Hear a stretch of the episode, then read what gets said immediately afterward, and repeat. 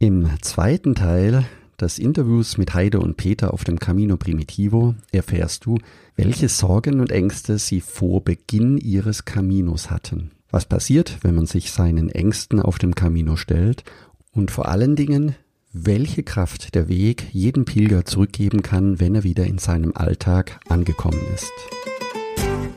Herzlich willkommen zum Jakobsweg. Schritt für Schritt zu mehr Gelassenheit. Mein Name ist Peter Kirchmann und ich helfe Pilgern und denen, die es werden wollen, dabei, ihren Jakobsweg vorzubereiten und ihren eigenen Lebensweg zu gehen. Und jetzt viel Spaß bei dieser Folge.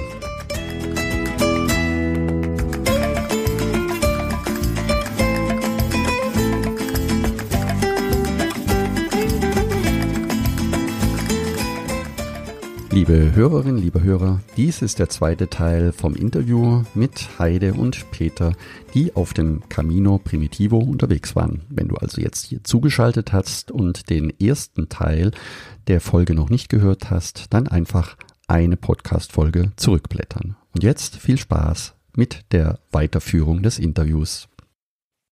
Ich habe jetzt noch mehr Fragen gehabt, aber irgendwie passen die gar nicht mehr.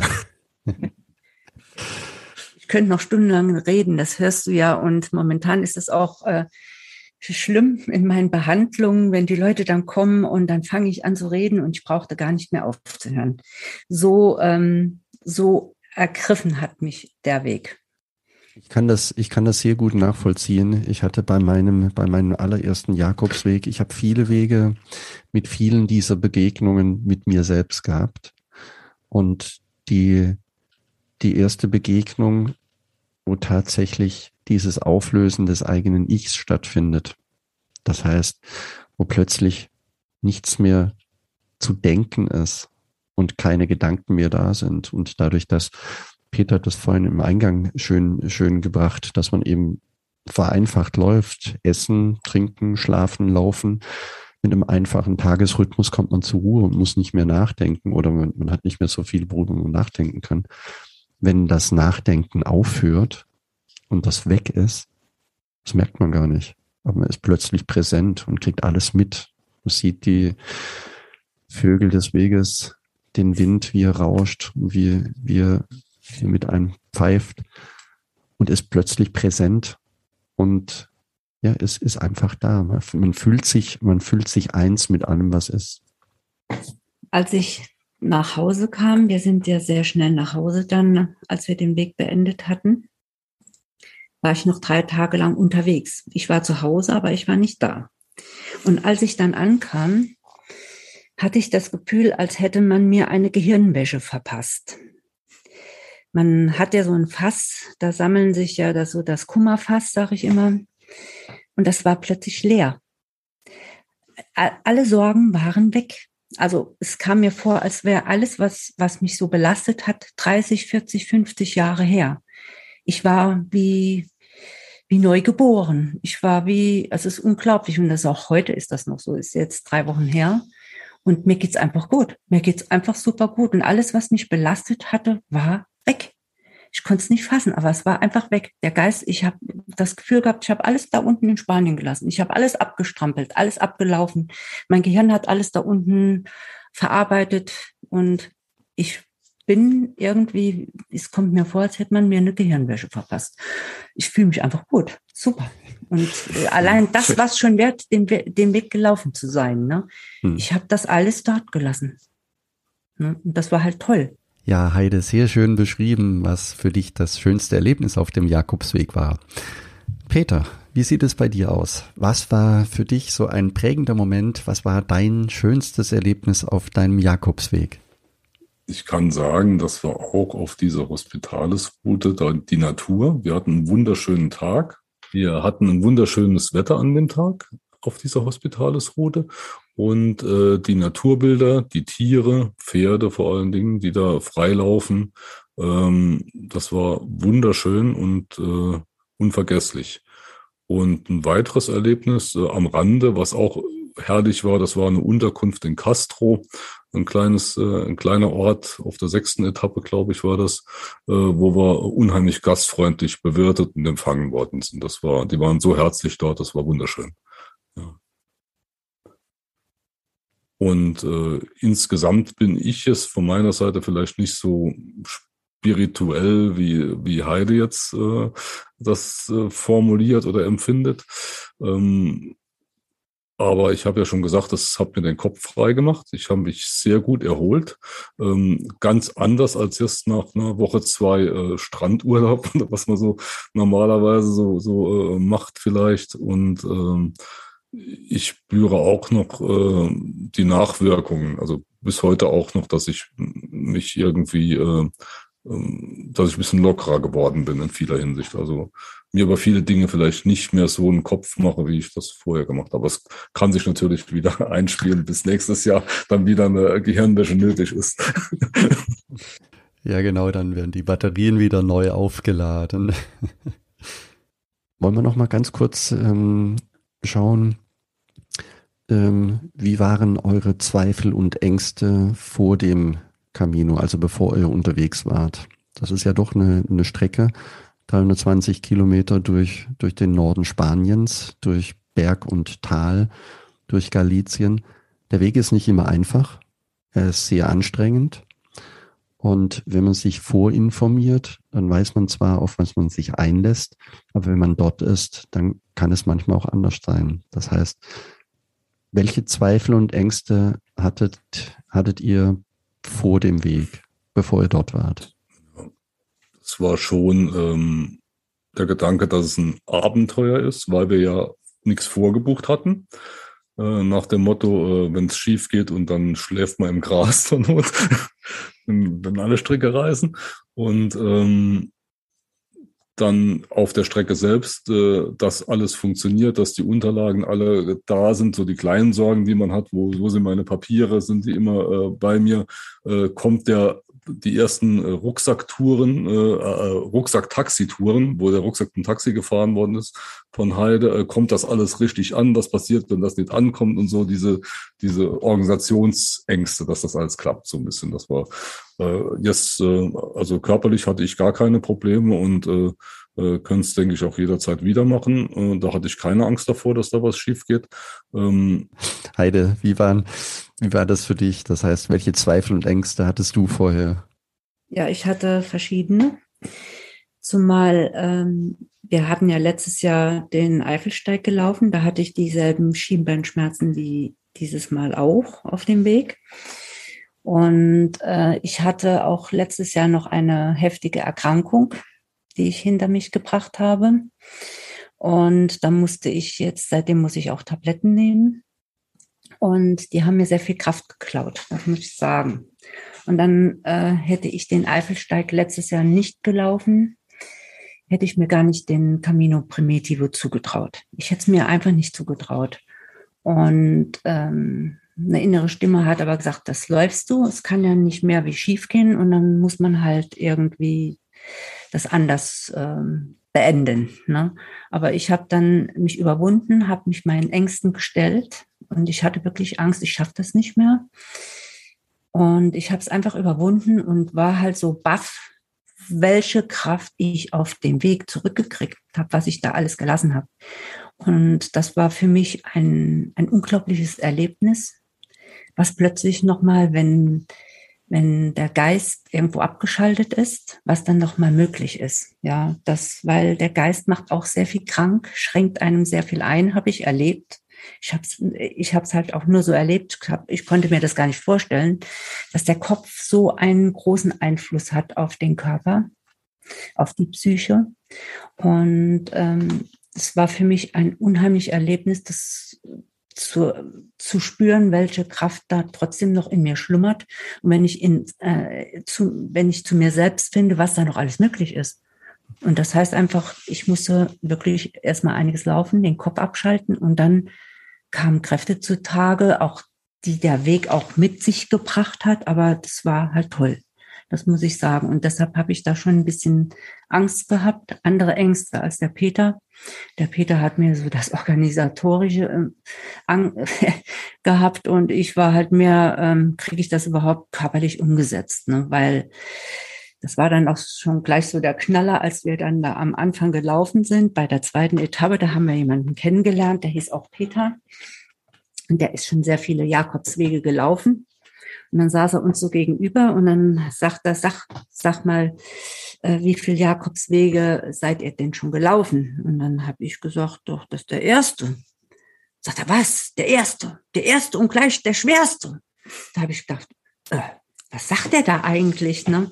Äh, ich habe mir den Weg nicht nach dem Schweregrad ausgesucht, sondern ich habe mich, der Weg hat mich ausgesucht, habe ich mir eigentlich gedacht. Und so war es ja auch. Der Weg hat mich ausgesucht. Ich wollte dich jetzt nur nicht unterbrechen. Die Zweifel und Ängste, die du vorher hattest, ähm, die sind natürlich nachvollziehbar, vor allen Dingen dann, wenn du selber äh, gesundheitlich vorher schon Probleme oder schwere Probleme hattest, die überwunden hast, dann weiß man natürlich nicht, kann man sich so einen Weg auch zutrauen. Deswegen finde ich es besonders schön, dass du dich getraut hast und vor allen Dingen, dass der, der Weg so viel Kraft wieder geschenkt hat und dich wieder aufgeladen hat.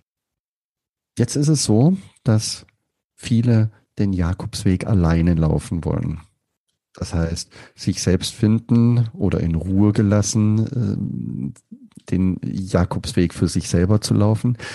Ihr habt euch entschieden, den Jakobsweg zu zweit zu laufen. Wie war das Pilgern für dich, Peter, zu zweit? Muss ich sagen, das hatten wir ja letztes Jahr schon geübt auf unserem Weg und haben daraus gesehen, dass es funktioniert. Wenn man sich natürlich äh, 12, 15, 16 Tage von also 24 Stunden um die Ohren hat, das ist schon äh, auch eine Leistung und das klappt auch nur, wenn man sich wirklich gut versteht und wenn man auch äh, sich teilweise in Ruhe lässt. Ich bin, wie gesagt, teilweise auch äh, ähm, mal eine halbe Stunde vorn weggelaufen und man darf sich also nicht zu, äh, wir sind nicht in Hand, Hand in Hand gelaufen, den Weg, sowas nicht, sondern äh, wir haben schon unsere Freiräume gelassen, sonst äh, funktioniert das, denke ich, auch nicht. Und wir sind jetzt äh, wie lange sind wir zusammen? Über 30 Jahre und äh, von daher äh, sind wir aufeinander eingespielt, ja. Ja, Heide, wie war es für dich, den Jakobsweg zu zweit zu pilgern? Ähm, wie gesagt, es war schon etwas trainiert. Auf der anderen Seite ist es, es ist nicht einfach. Man muss tolerant sein, sehr tolerant sein. Zumal der Peter läuft sehr, sehr viel schneller als ich. Das ist ein sehr schneller Läufer. Und dann ich noch hinten dran her mit Filmen und mit Fotos machen. Das heißt ganz einfach zeitversetzt. Wir laufen zeitversetzt. Und zwischendurch haben wir uns immer wieder getroffen. Ja, und ähm, haben es ausgetauscht und der Peter ist dann wieder, weil er einfach schneller läuft, wieder vorgelaufen. Und da, wo es an einer Gabelung dann unklar war, geht's da, geht's links oder rechts oder geradeaus, da hat er dann immer gewartet, weil ich denke, wenn man sich da verliert und sich dann noch äh, kilometerlang suchen geht, das ist dann schon ein bisschen unangenehm. Aber äh, wir haben das ganz gut hingekriegt, während man muss sich wirklich da äh, sehr gegenüber sehr tolerant verhalten. Ne? Und Pilgern denke ich schon, dass das damit zu tun hat, dass man auch mal für sich alleine ist und nicht nur immer am Quatschen. Man muss ja auch mal so ein bisschen in sich gehen und alles auf sich wirken lassen, sich selbst mhm. wirken lassen. Und dann kommt man eigentlich mehr zu sich selbst. Ne? Zumal, wenn man zu zweit läuft, hat man ja auch immer den Vorteil, wenn mal ein Problem existiert, und dann hat man jemand dabei, der einem hilft. Und das ist ja, wenn jetzt irgendwas Gesundheitliches wäre, man ist allein da unten unterwegs und hat dann ein Problem und kommt nicht weiter und dann äh, hat, ist es doch besser, wenn noch jemand dabei ist, denke ich halt auch. Es gibt bestimmte Dinge, da ist man einfach stärker, wenn man zu zweit ist. Und ich sehe halt, dass viele, die Pilger, die laufen, die suchen sich irgendwann jemand, der mit ihnen läuft. Ne? Oder die laufen gemeinsam. Ne? Wir sind mehr ähm, getrennt gelaufen als viele andere, weil, weil wir zeitversetzt gelaufen sind. Also seid ihr auf der einen Seite alleine gelaufen und auf der anderen Seite auch gemeinsam ein Stück des Weges gegangen. Eine sehr, sehr schöne Kombination.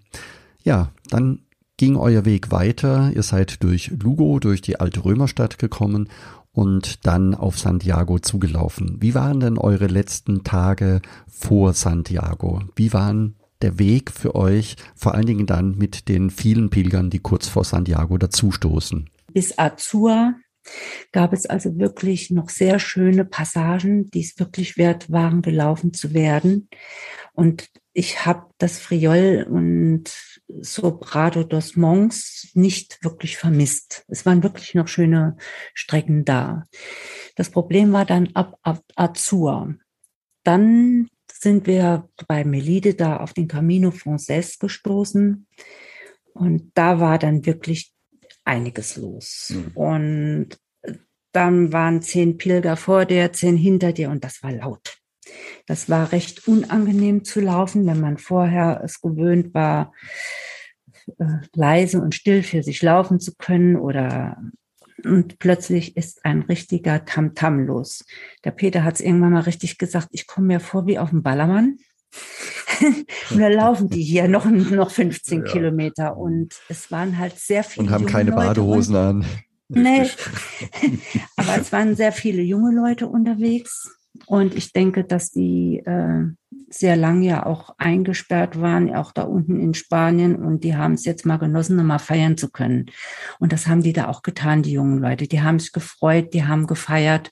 Und für uns war es etwas äh, mühsam, uns da durchzukämpfen. Und so haben wir dann aus vier Etappen zwei Etappen gemacht. Wir sind dann einfach zweimal 40 Kilometer gelaufen und waren dann in Santiago.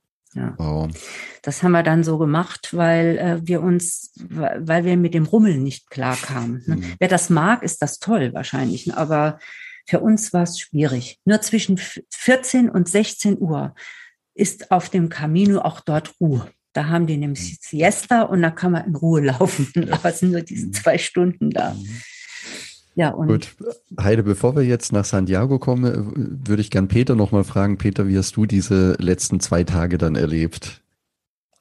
Ähm, eigentlich äh, intensives meditatives Laufen. intensives meditatives Laufen mit ja, vielen genau. Menschen gemeinsam.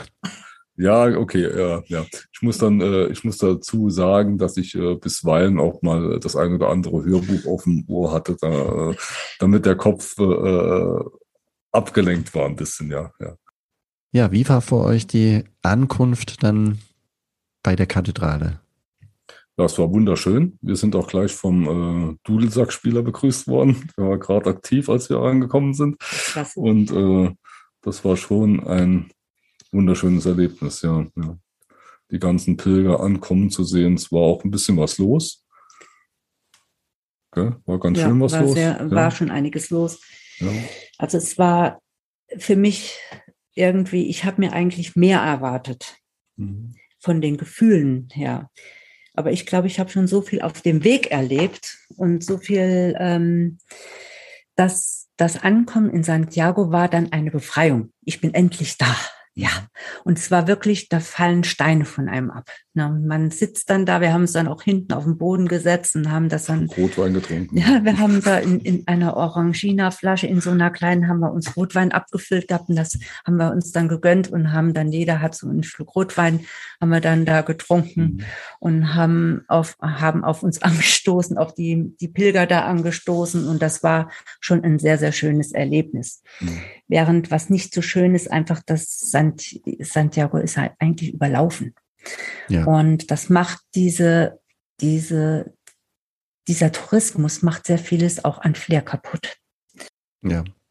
Vor allen Dingen nach so vielen Tagen in der freien Natur und in der Ruhe und in der ja, Luft und Wetter und wenig Menschen oder kaum Menschen mit sich selbst im Reinen zu sein und dann wieder in, in eine Großstadt zu kommen mit, mit massenweise Menschen und Pilger. Das ist eine Riesenumstellung. Für, also für viele Pilger ist das auch eine große Umstellung. Es ist für mich jedes Mal ähnlich. Auch mir geht es so, dass ich sage, eigentlich bräuchte ich gar nicht nach Santiago rein. In die Kathedrale, ja, das zieht, mich zieht es in die Kirche. Mich zieht es in, in, in diese, in diese wunderschöne Kathedrale. Aber den Rest, den muss man da in Kauf nehmen und muss eben akzeptieren, dass es natürlich auch viele Pilger gibt. Es gibt äh, im Jahr 350.000 Fußpilger, wenn wir ein normales Jahr haben. Aber es gibt über drei Millionen Pilger, Tagestouristen oder Tagespilger, die eben nicht die Möglichkeit haben, zu Fuß so eine lange Strecke zu laufen und die verhalten sich natürlich anders oder kennen diese andere Pilger-Emotionen natürlich nicht. Ja. Aber es ist okay und ich, äh, was ich besonders toll fand, ist der Klang der Glocken der Kathedrale. Die haben mhm. was ganz Besonderes meines Erachtens. Die habe ich sogar aufgenommen, weil ich fand, dieser Klang dieser Glocken, die sind toll. Oh, den Klang der Glocken hast du aufgenommen.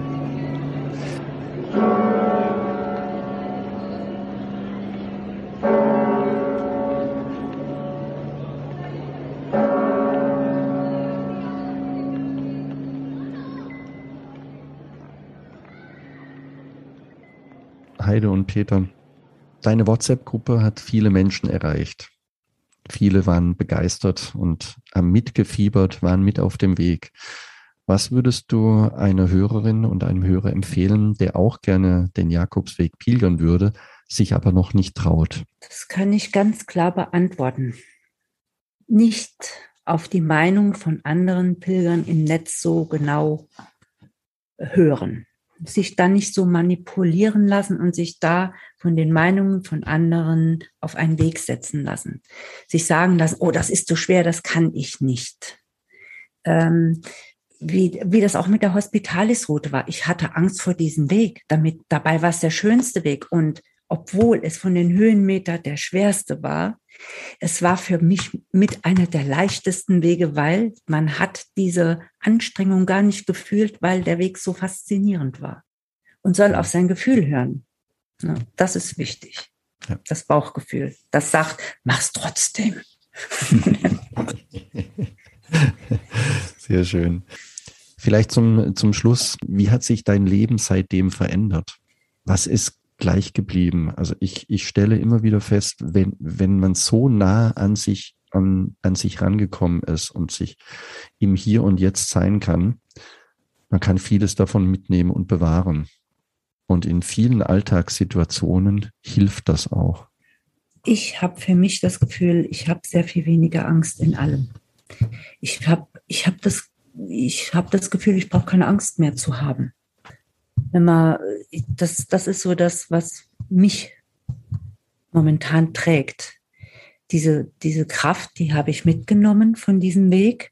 Und ich hoffe, dass ich mir sie noch recht lange erhalten kann, während irgendwann steigt das Kummerfass auch wieder voll. Aber ich werde auch äh, versuchen, solange es mir möglich ist, ähm, wieder Wege zu laufen, weil sie mir ermöglichen, wieder einen freien Geist zu kriegen und ähm, was ich bin unglaublich fasziniert, dass man so angstfrei werden kann, weil man so viel Selbstvertrauen gewonnen hat. Das ist das, was mich fasziniert. Ich habe unglaublich viel Selbstvertrauen gewonnen in mich selbst. Das war das, das hätte ich mir nie mehr zugetraut, nachdem ich halt so krank war und oder und dann die Tabletten genommen habe, dass ich das so ähm, nochmal umsetzen kann. Und dass ich so aus mir rausgehen kann, dass da so viel noch ist am Potenzial, dass ich abrufen kann. Das hätte ich nicht geglaubt. Und insofern äh, diese Angst, ich konnte sehr viel Angst loslassen. Ja, sehr viel Angst loslassen und das eigene Potenzial entfalten können. Ja, herzlichen Dank, liebe Heide, lieber Peter, für das wunderbare Interview, für das sehr inspirierende Interview. Und Nochmal vielen, vielen Dank, dass ihr uns auf eure Reise mitgenommen habt. Ich wünsche euch einen Buen Camino. Buen Camino. Buen Camino. Wenn auch du in diesem Jahr den Jakobsweg gelaufen bist und über deine Reise berichten möchtest oder wenn du jemand kennst, der darüber berichten möchte, dann sende mir sehr gerne eine Sprachnachricht. Oder wenn du hilfreiche Menschen kennst, die anderen Pilgerinnen und Pilger es ermöglichen, ihren Jakobsweg zu gehen, die gerne darüber berichten möchten, dann sende mir ebenfalls eine Sprachnachricht unter jakobsweg-lebensweg.de slash podcast. Dort auf den grünen Button drücken und wir organisieren ein kleines Interview. Und wenn du mehr über den Jakobsweg erfahren möchtest oder vielleicht sogar deine nächste Reise oder einen Wintercamino planen möchtest, Dann werde Teil des kostenlosen Buen Camino Clubs. Dort findest du alles, was nötig ist, um deine Reise vorzubereiten. Wie du schneller und einfacher an das Thema rangehen kannst und dir die Sicherheit gibt, die wichtigsten Fragen beantwortet zu haben. Dort kannst du auch ganz konkret von meinen Erfahrungen profitieren. Gehe hierzu am besten auf buencaminoclub.de und trage dich dort direkt ein. Du kannst alles downloaden, was dir wichtig ist. Danke, dass du zugehört hast und ich freue mich, wenn wir uns nächsten Sonntag wiederhören. Und denke daran, du bist wunderbar. Ich wünsche dir eine lebensfrohe Woche und Buen Camino, dein Peter Kirchmann von Jakobsweg-lebensweg.de.